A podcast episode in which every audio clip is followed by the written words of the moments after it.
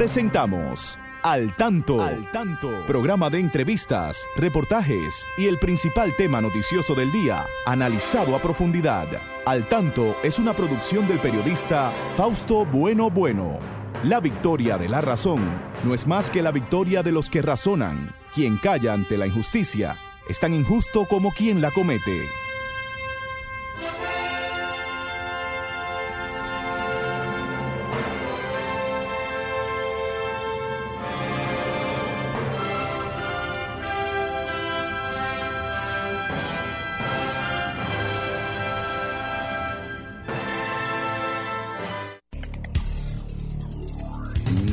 Buenas tardes, amigas, muy buenas tardes, amigos. Aquí estamos con ustedes en este su espacio al tanto, siempre llegando hasta sus hogares para informarles sobre los acontecimientos más importantes de nuestro país y del mundo. Siempre también diciéndoles a ustedes que es de gran importancia que se comuniquen, que participen en este espacio, porque será más, más interesante con la participación de ustedes. Saludamos a nuestro equipo, como siempre, ahí está Franklin Tiburcio en la coordinación técnica, Christopher Rodríguez Bueno y Verónica Rodríguez Bueno, ahí están en Facebook Live, por ahí también está Genaro Ortiz desde La Romana, sirviéndonos las noticias de más importancia en la región este del país, Federico Núñez Mañán, Miguel Martes, eh, todos los colaboradores de este espacio.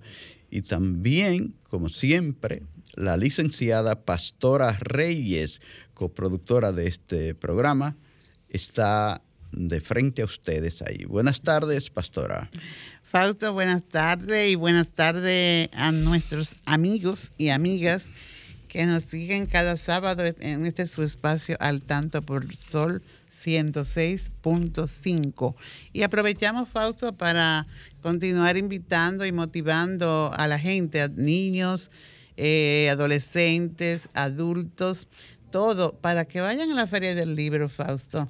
Es la fiesta de la cultura, la fiesta del libro y ya está casi cerrando porque el martes creo que ya, hasta el martes que está este magnífico evento donde se dan cita a tantos literatos y la gente del arte y la cultura. Y, hay espacio para todos allí y son espacios para aprender, porque así las instituciones también en sus respectivos están, están dando eh, enseñando lo que hacen, mostrando lo que hacen, lo que son, y eso es importantísimo que todos estemos involucrados en este significativo evento, la 24 Feria Internacional del Libro, que como dijimos el sábado está dedicada a dos grandes literatos dominicanos, Fausto, a Pedro Peix y a Carmen. Eh, Natalia. Natalia, a Carmen Natalia. Carmen Natalia. Así que acudir allí a llevar a los niños también, porque se le está, dan, se está donando libros a, a, los niños y a los, a los estudiantes de primaria y de secundaria eh, con el propósito de fomentar la lectura, que es importante para todos nosotros, Fausto. Muy bien, pues vamos a presentarles algunos titulares de los que vamos a comentar en el día de hoy. Tenemos que el presidente Abinader encabeza hoy la graduación de INTEC. Eh, él exhortó, aprovechó para exhortar a los nuevos estudiantes a que eh, sean transparentes en su vida, importante para las nuevas generaciones. El presidente de Colombia, Iván Duque, visita de sorpresa la Feria del Libro aquí en nuestro país. Individuos armados entran en un edificio del Mirador Norte y roban, desmantelan por piezas a varios vehículos, Dios, incluyendo a uno de un famoso comunicador y comentarista. Bueno, las organizaciones conmemorarán mañana el Día Internacional de los Trabajadores con una manifestación en la Plaza Mauricio Báez. se producen 24 feminicidios en los primeros cuatro meses del año. El presidente Abinader y el presidente Duque de Colombia firmaron seis acuerdos. Importante todo esto, vamos a una pausa y volvemos.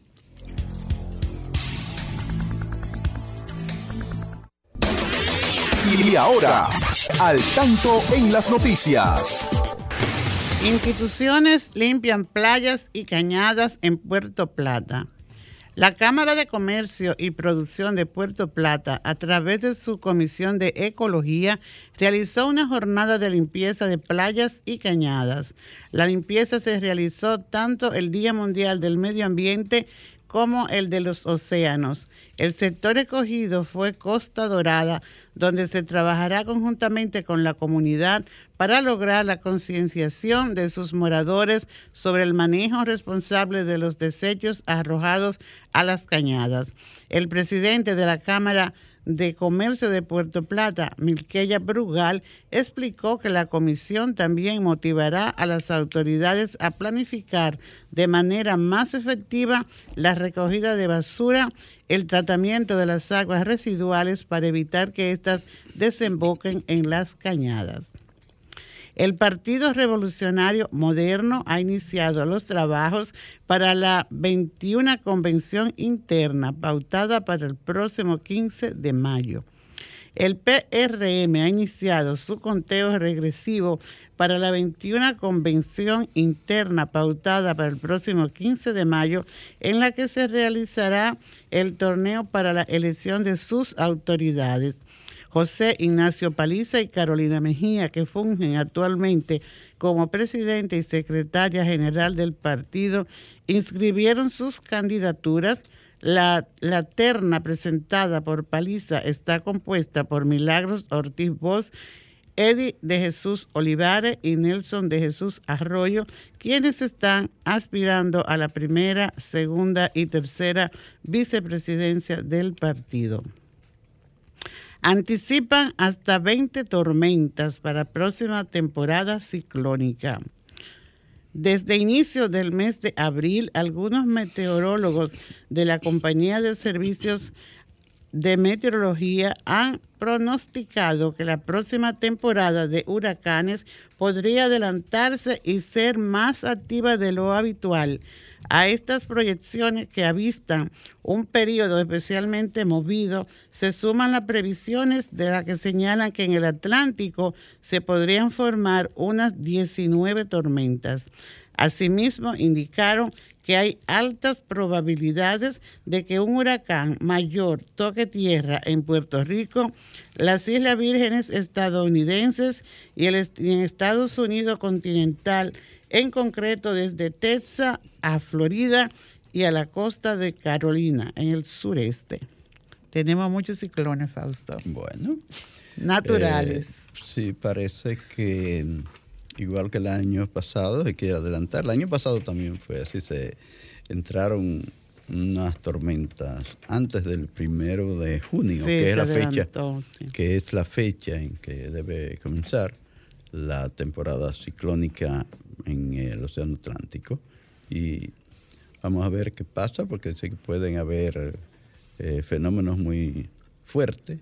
El año pasado también lo, se produjeron, pero casi siempre fueron a, tocar tierra con esa fuerza al Golfo de México, allá a los estados de, del sur, Estados Unidos como Texas, Luisiana, atacaron duramente también a Honduras, sobre todo Honduras y Guatemala, recuerda. Eh, muchos de esos huracanes que nos pasaron a nosotros aquí al sur y rozando nuestra isla y fueron allí a atacar muy, pero muy fuertemente. Ojalá que se tomen ya medidas preventivas, Fausto, porque siempre esa zona es muy atacada por los huracanes. Sí. Entonces es importante la prevención. Eh, hablarle a la gente que está vive en lugares muy que son muy vulnerables. Y aquí también en nuestro país, Fausto, porque aquí de no si no entra el, el, lo fuerte del ciclón que dan las grandes inundaciones que con un simple aguacero vemos cómo se inundan las calles de, mucho, muchas localidades.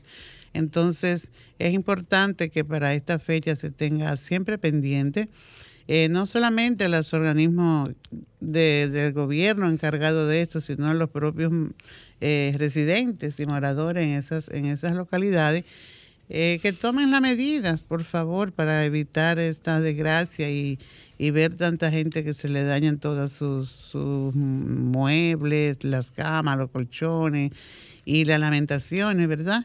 Y de las cañadas también, que que asuman el tratar de los comunitarios y, la gente de la zona que la vayan limpiando un poco, porque sabemos que para hacer esa limpieza se necesitan palas fuertes, eh, eh, herramientas fuertes para limpiarla, pero que vayan haciendo un poco de ejercicio entre todos. Las autoridades deben ir tomando medidas preventivas y o facilitarles, o facilitarles recursos a los comunitarios de cada zona y que vayan eh, haciendo el trabajo de, que no se rebosen tanto esas cañadas y que fluyan, ¿verdad? Los fenómenos naturales son este, tremendamente dañinos cuando no se han tomado las medidas preventivas de, de rigor. Pastora está está pues eh, todavía en plena actividad la Feria del Libro. Vamos a estar hablando esta tarde a través, a ver si está mirando bien a, la pantalla de Zoom, porque queremos que se comuniquen con nosotros. Alguien de allí se va a comunicar para entrar y conversar un poco sobre, sobre todo en el aspecto de la, lo que es la inclusión de personas con discapacidad y la inclusión a nivel general. Creo que hay un tema de esos que es posible que conversemos.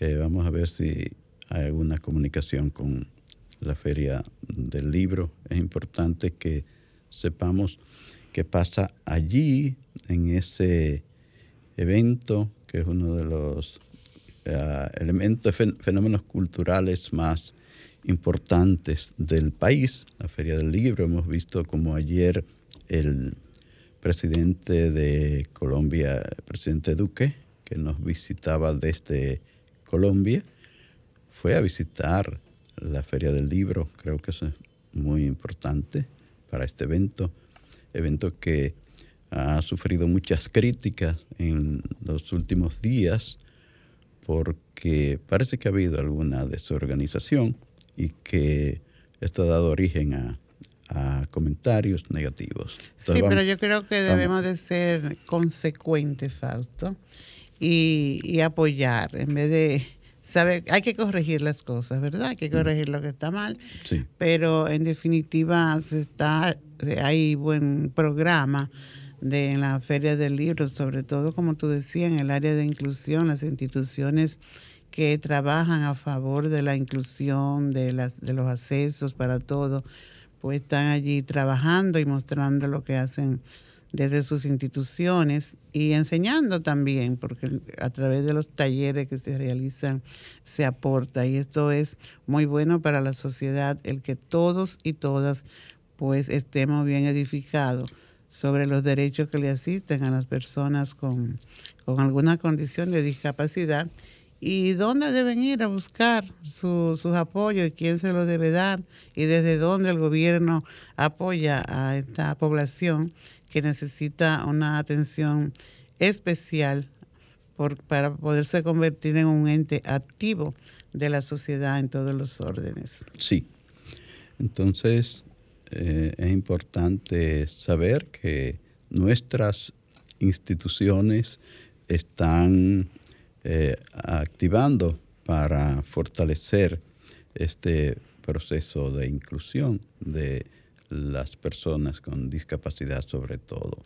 Y fíjate cómo se promueve allá, Fausto, el tema de, de la lectura, de una buena lectura para los estudiantes. Se le están regalando eh, libros de diferentes eh, materias, tanto de contenido educativo, literario, religioso y artístico, como una forma de integrar a los jóvenes en la lectura, porque en verdad carecemos de, de ese hábito, de, de una buena lectura, y eso va en detrimento realmente de la juventud, de su, de su adelanto en los conocimientos, porque pasar los ojos sencillamente por, la, por un libro no es leer, hay que saber leer. Y muchas veces pues se carece también del texto para leer y allí se está haciendo este trabajo a través del programa de Bono Libro que lleva a cabo el Ministerio de Cultura y el Ministerio de Educación para que nuestros niños y jóvenes pues se cultiven en el arte de, porque es un arte realmente leer. Así es. Señoras y señores, estamos en su espacio al tanto, en Sol 106.5, la más interactiva.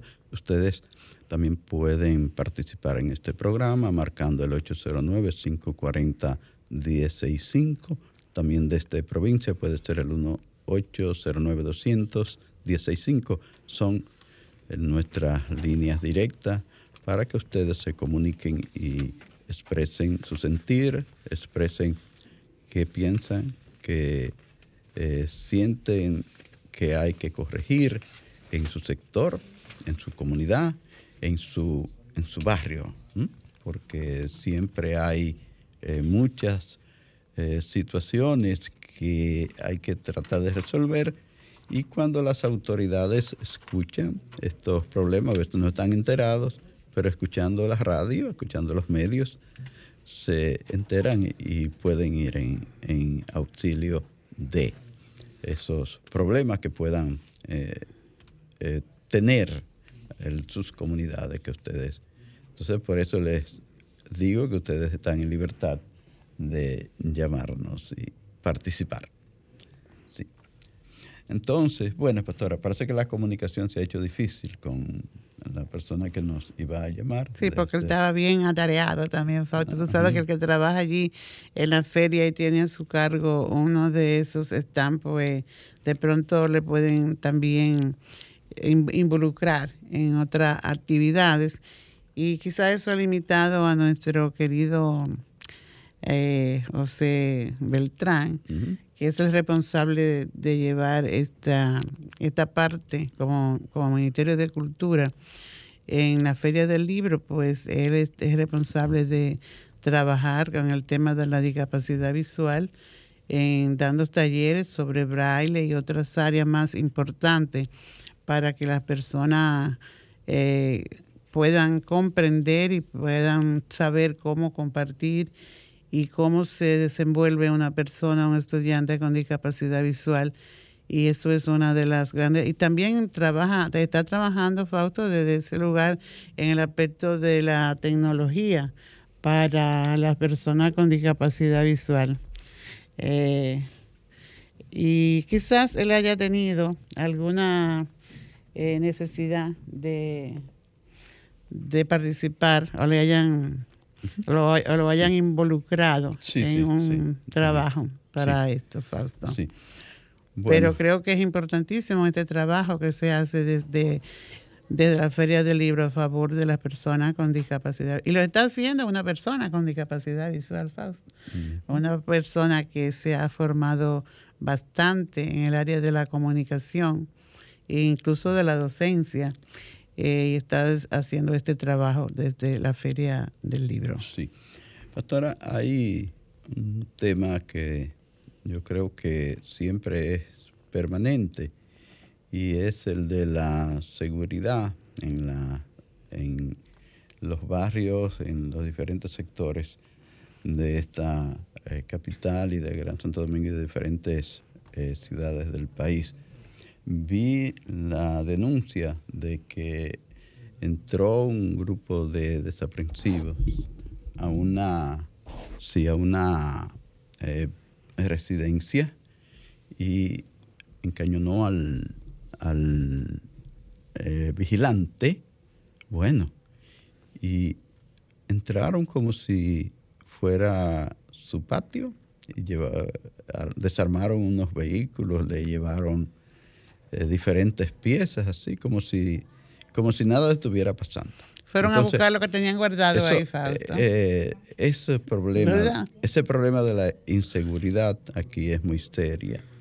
La gente vive pendiente de que les apoyen, de que las autoridades les apoyen con esto, porque hay que estar eh, siempre protegido con eh, muchos hierros, muchas cosas alrededor de las casas, para que no penetren los maleantes. Oye, pero ya hasta los vehículos que están en su parqueo frente a la casa, en un lugar que está hasta cerrado, eh, entran y hacen este tipo de, de desorden. Caramba, no hay garantía para nadie, ni en su casa. ¿Qué es lo que está pasando? Y fíjate, ayer yo veía unos videos de estos que mandan a los noticieros de televisión donde las, la gente agarró un, un señor que estaba desmantelando un vehículo ahí en la calle, mira, y,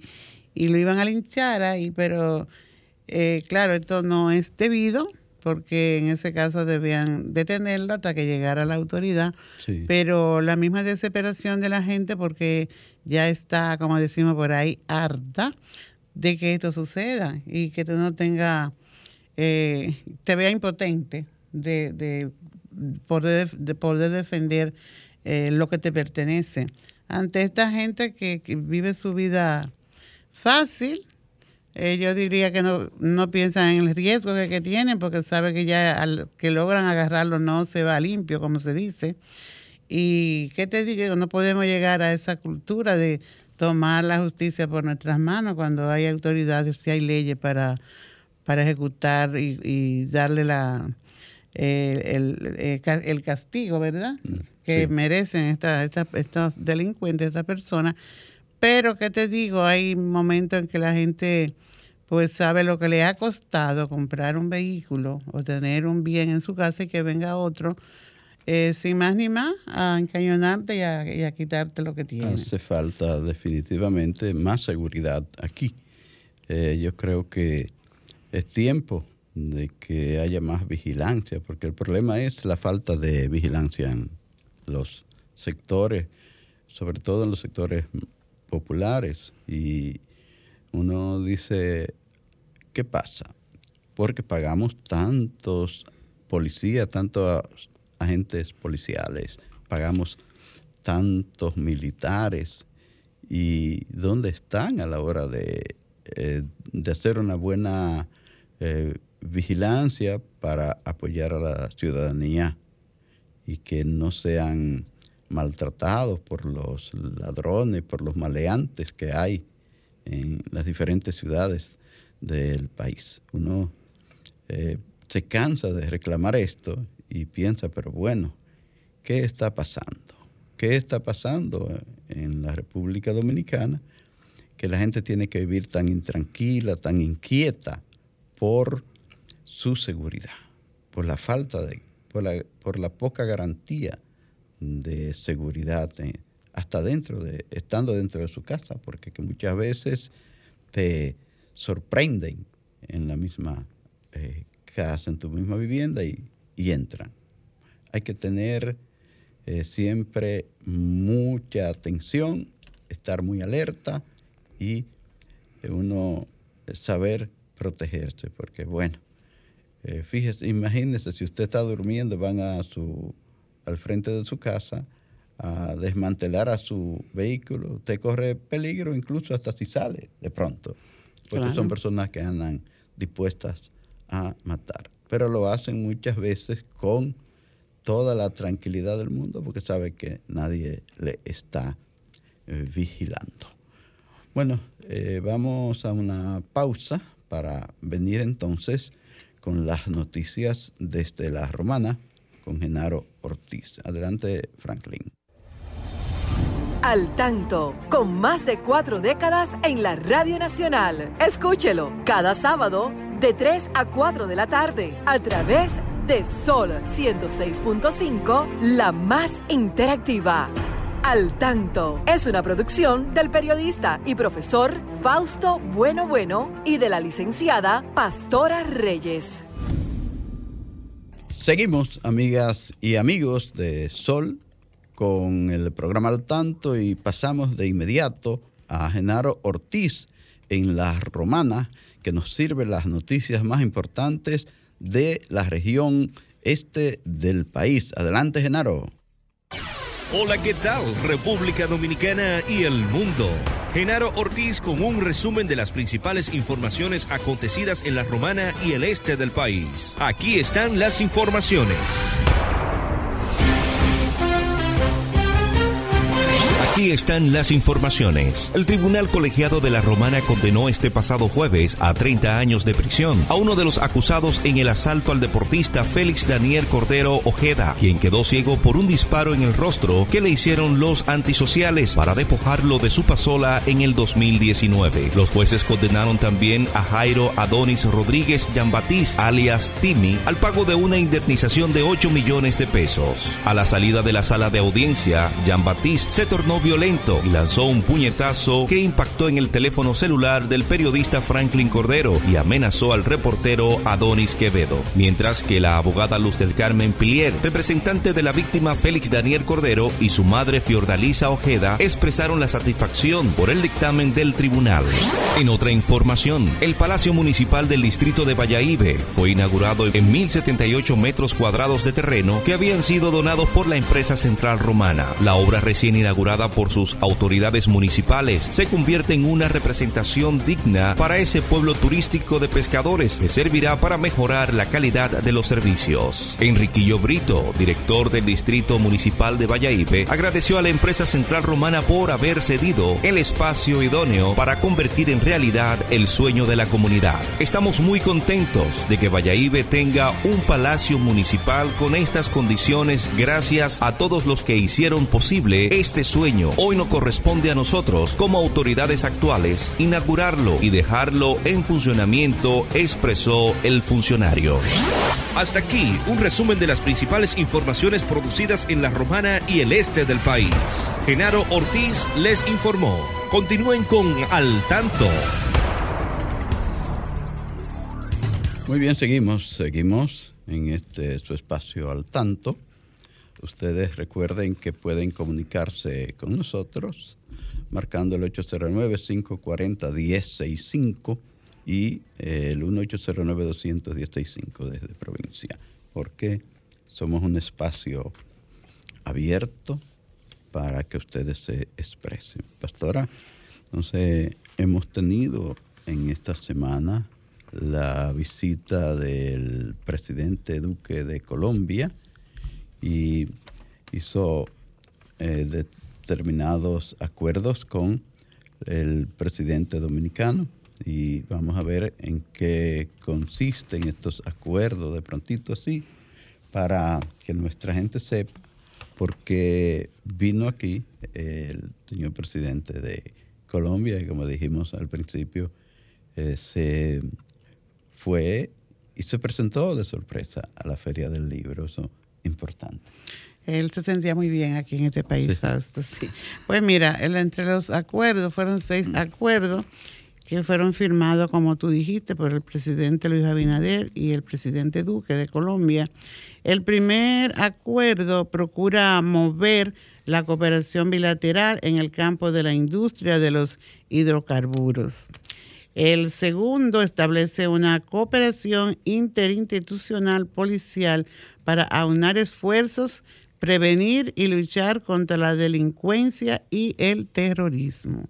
Eh, tenemos una llamada, Fausto, voy a interrumpir para tomar esta llamada. Sí, cómo no. Hola, buenas tardes. Hola, se cortó. El teléfono se cortó la llamada. Bueno, eh, marca otra vez que hubo una interrupción.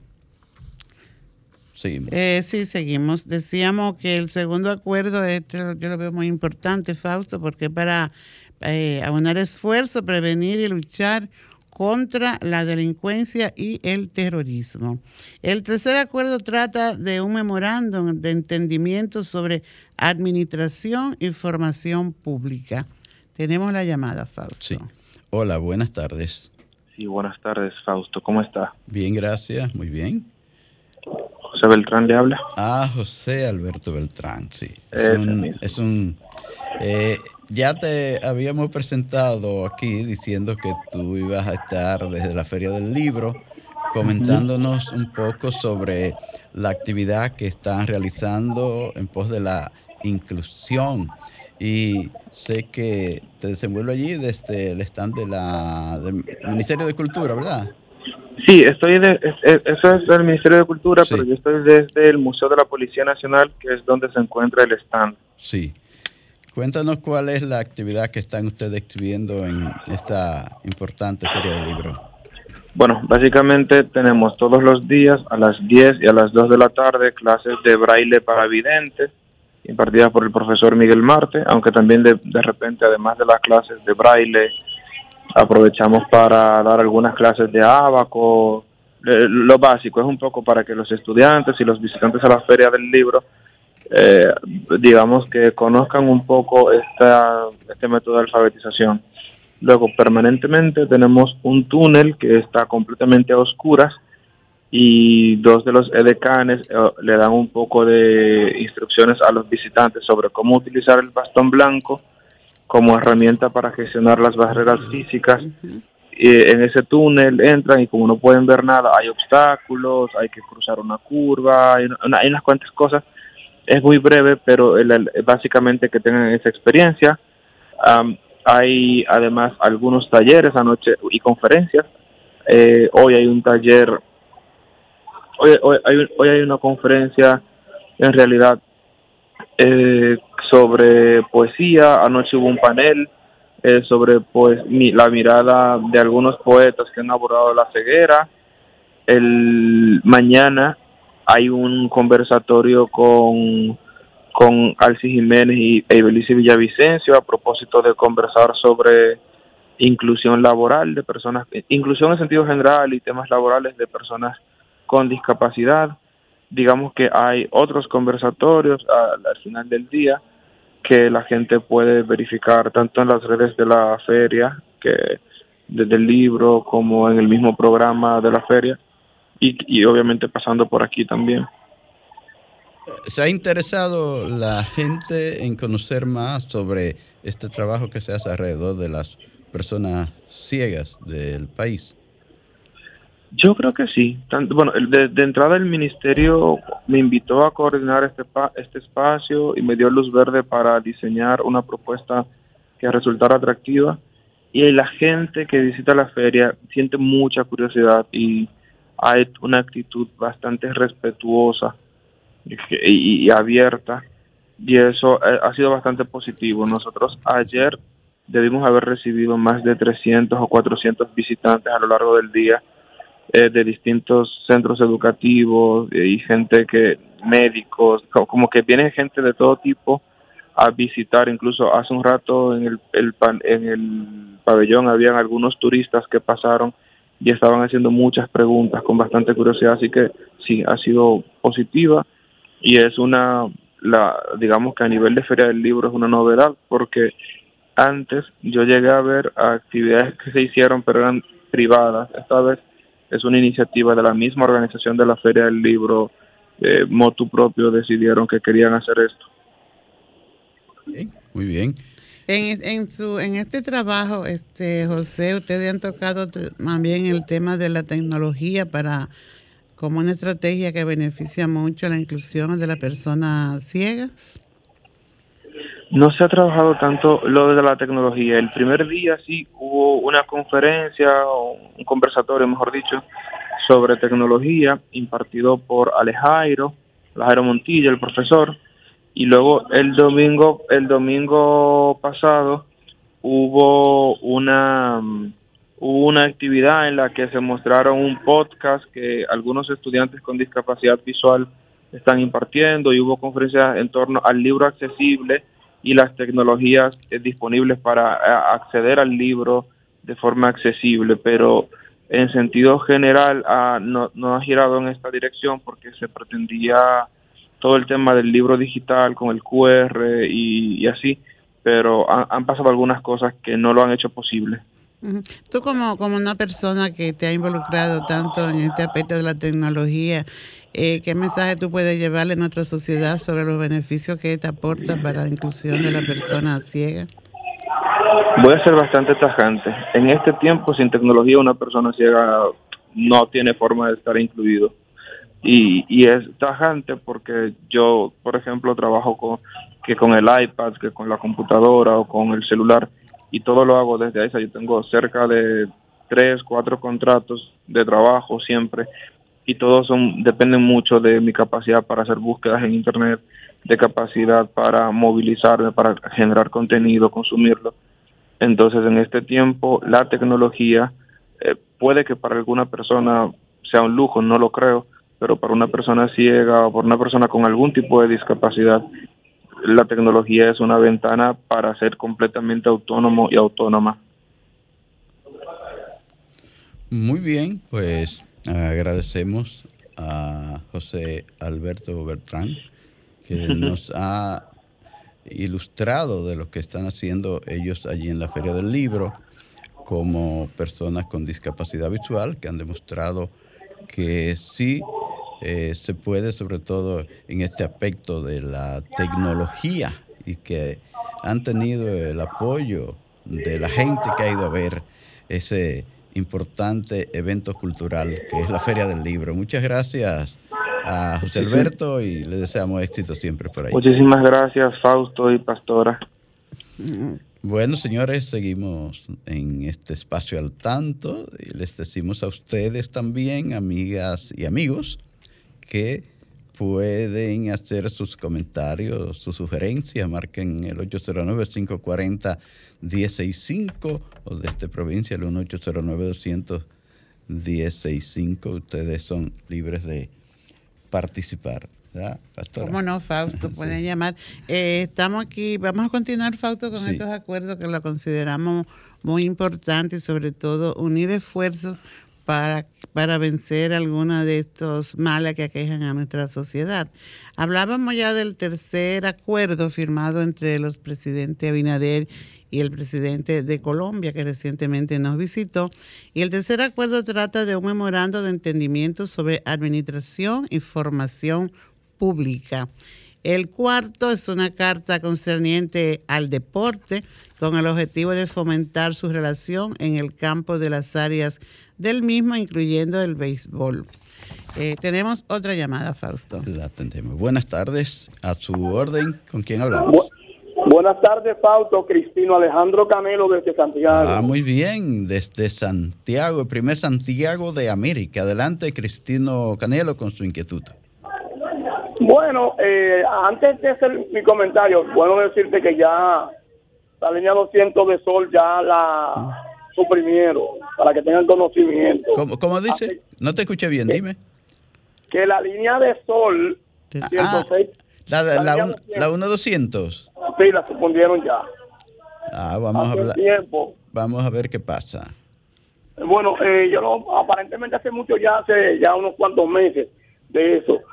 Mira, Fausto, el caso de el monorriel, ya se inició la construcción. Ya se inició, qué bueno. Sí, la, este, la, estación, justamente que una de las estaciones que va a quedar aquí en Santiago Oeste, ya prácticamente se inició, inclusive a un poquito del transporte lo ha... Hay que hacer un tour ahora para el transporte, los carros de la ruta E han tenido que desviarlo por la construcción de esa estación, pero eh, dice un refrán que hoy son molestias, mañana serán soluciones. Sí, así es. o sea que, eh, pero sí, eh, esperamos que eso no tenga ningún tipo de contratiempo, que todo sea como se ha planificado y el caso es que van a haber creo que son cuatro estaciones y dos de ellas van a quedar aquí en el distrito municipal Santiago Oeste entiéndase Cienfuegos y todos eh, sus eh, barrios eh, adyacentes en, esta, eh, en este distrito municipal. Muy bien.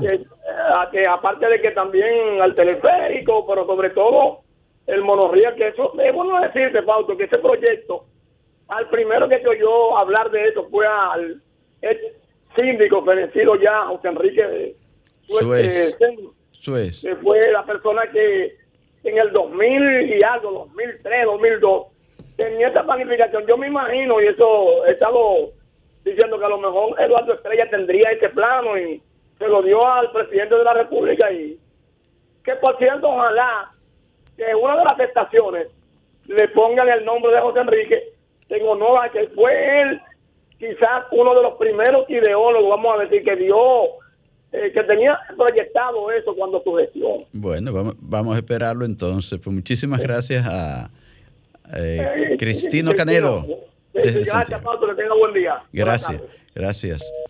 Mis saludos a todos esos amigos, esas amigas en la hidalga de los 30 caballeros que siempre nos siguen a través de Facebook también, igual que en las ondas hercianas.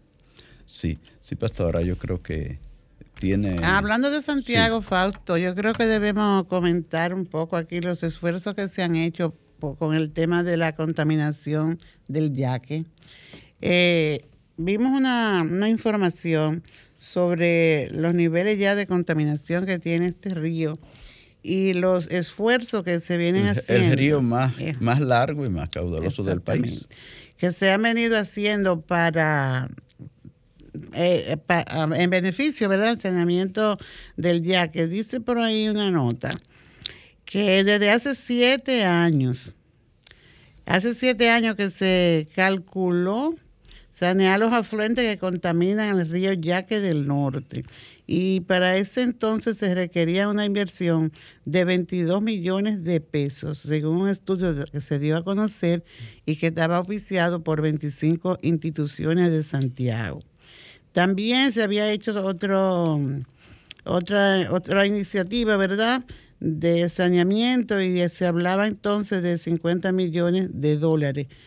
Eh, pero nada de esto se le dio seguimiento, Fausto, y dice que, que bueno, imagínate tú, hay una gran cantidad de, de barrios aledaños allá al río y es el río es el lugar donde ellos lanzan basura y todo tipo de desecho. Entonces yo creo que y, y se y se ve que realmente no ha habido una continuidad en toda esta intención y estos proyectos que se han hecho alrededor de, de sanear el yaque del norte. Esto es lamentable que uno de nuestros principales ríos esté en esa condición y que no se haya tomado una política fuerte para sanear este río. Sabemos que con esta gran población que vive ahí alrededor del río, eh, no se va a lograr. Primero yo creo que deben ver cómo se ubican esas personas o se hace algún trabajo para que ellos puedan, para que se evite que ellos pues tiren toda esa basura y todos esos desechos al afluente, a esta corriente del río y no vaya a de- acabar de desaparecer el, el yaque. Tenemos una llamada, Fausto. Sí. Hola, buenas tardes. ¿Que me habla desde dónde? Sí, Fausto, discúlpame que intervenga de nuevo. Hablando Sí. de esa, de la contaminación del río Yaque, es bueno señalar que muchas empresas, no solamente los barrios que están adyacen- eh, adyacentes al río Yaque, Sí, también hay empresas. em- empresas también, o sea que realmente, y eso, que se quiere trabajar en eso, pero eso nunca ha terminado de arrancar. Yo no sé realmente qué, a veces que tú ves, que letrero, eh, rescatemos al río Yaque, pero resulta que son las mismas, eh, eh, las mismas empresas que contaminan el río. Buenas tardes. Bueno, la verdad es que los problemas aquí de la contaminación por las acciones humanas de los a los ríos es muy serio aquí en todas partes, porque eso es, hay muchos ríos pequeños en, en nuestros pueblos por ahí que lo han dañado totalmente, que lo han borrado prácticamente y lo han contaminado de tal forma que